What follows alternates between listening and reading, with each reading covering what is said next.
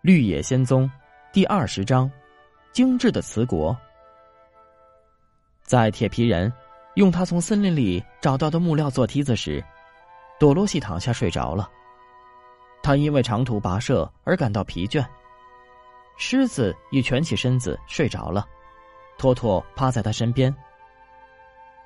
稻草人专注的盯着铁皮人干活，说道：“我想不明白这儿为什么有堵墙，也不知道他用什么砌成。谢谢你的脑子吧，别想墙的事了。等我们翻过去，就知道那边是什么了。”过了一会儿，梯子做好了，它看上去很粗陋。但铁皮人相信它十分结实，能够满足他们的需要。稻草人叫醒朵罗西、狮子和托托，告诉他们梯子做好了。稻草人第一个爬上梯子，可是他太笨手笨脚，多罗西不得不紧紧跟在他后边，怕他摔下来。当稻草人脑袋探过墙头时，他惊叫道：“哦，天哪！”继续爬，多罗西大声催促。于是，稻草人爬上去，坐在墙头上。多罗西也像稻草人一样，把脑袋探过墙头，叫道：“哦，天哪！”这时，托托也爬了上去，立刻开始吠叫。多罗西让他安静下来。狮子跟在托托后头，铁皮人在最后。当他们两个爬上梯子，往墙那边一望，都惊叫道：“哦，天哪！”最后，大家在墙头上坐成一排，向下望去，看到了奇异的景象。在他们面前是一片广阔的原野，地面像大盘底一样光滑、闪亮、洁白。原野上散布着许多房子，里里外外都是瓷的。色彩绚烂无比。这些房子很小巧，最大的只到朵洛西的腰那么高。还有一些漂亮的小牲口棚，四周围着瓷栅栏，成群的牛、羊、马、猪和鸡也都是瓷的。不过，最奇妙的还是住在这个奇异国度里的人。吉乃女工和牧羊女穿着色彩鲜艳的上衣和缀满金点的裙子。公主们穿着金色、银色和紫色的华美连衣裙。牧羊人穿着粉、黄、蓝三色条纹的齐膝短裤，鞋子上缀着金色鞋扣。王子们头戴珠宝冠冕，穿着貂皮礼袍和绸缎紧身上衣。滑稽的小丑身穿有皱褶饰边的长袍，脸颊上涂着红点，戴着尖顶高帽。最奇异的是。这些人全是瓷的，就连他们的衣服也是瓷的。他们非常小，其中最高的只到朵罗西的膝盖。起初，词人们谁也没有注意到这几位旅行者。只有一只紫色的大脑袋小狗来到墙边，细声朝他们吠叫，然后又跑走了。我们怎么下去呢？多罗西问道。他们发现梯子太重，拉不上去。于是，稻草人从墙上倒下去，其他人再跳到他身上，这样就不会被坚硬的地面弄伤脚。当然，大家都很小心，不踩到稻草人的头，免得被针扎伤脚。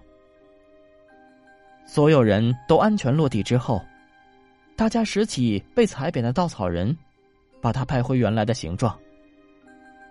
我们必须穿过这个奇怪的地方，到另一边去，因为除了正南方，走其他的路都不明智。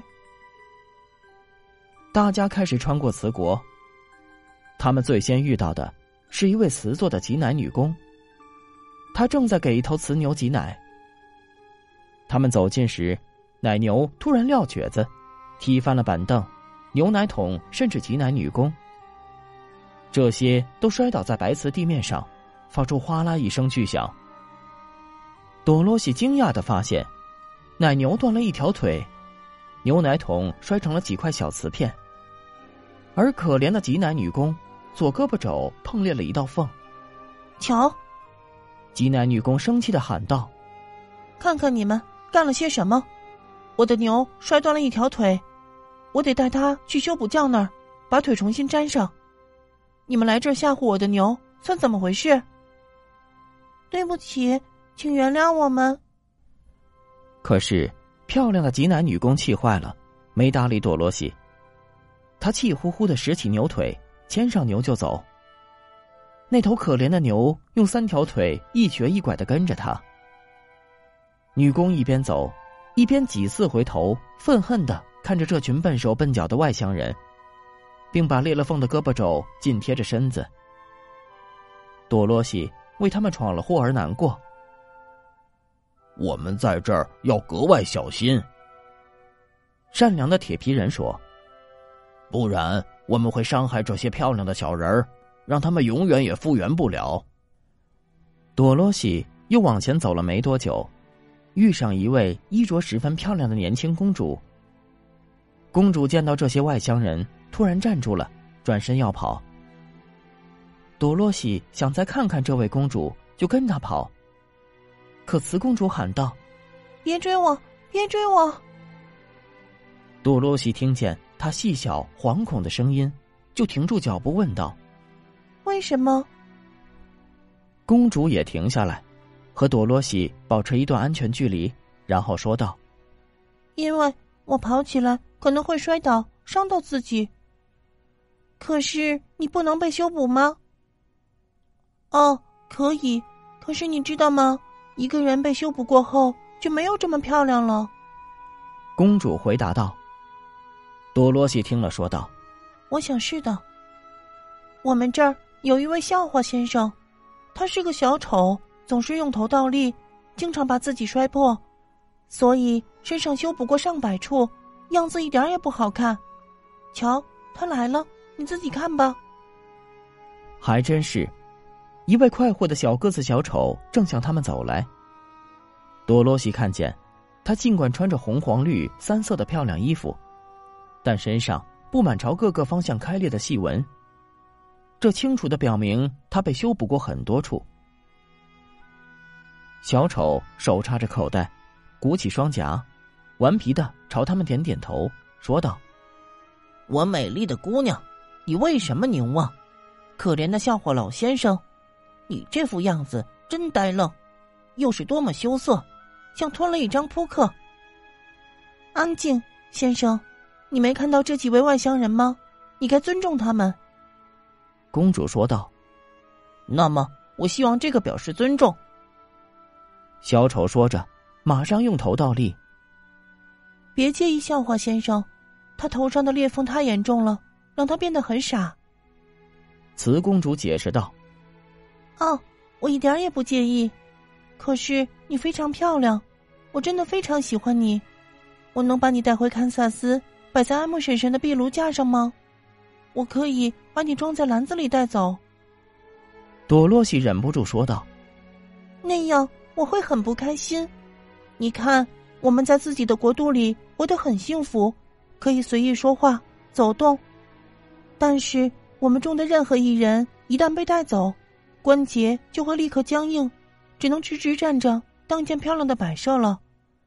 当然，人们对我们的全部期望就是在壁炉架上、橱柜里，还有客厅桌上当漂亮摆设。但我们在自己的国度里活得愉快的多。我绝对不会让你不开心。”多罗西大声说道。“所以我们就此再见吧。”“再见。”公主说道。大家小心翼翼的从瓷国穿过，路上小动物和所有人都赶紧跑开，怕这些外乡人损坏他们。大概走了一个小时，旅行者们来到瓷国的另一边，这里又有一堵瓷墙。不过这堵墙没有第一堵那么高，于是大家踩着狮子的后背爬上墙头。之后，狮子蹲下来。一跃身也上去了，可他跳起时尾巴扫翻了一座瓷教堂，把它摔成了碎片。太糟糕了！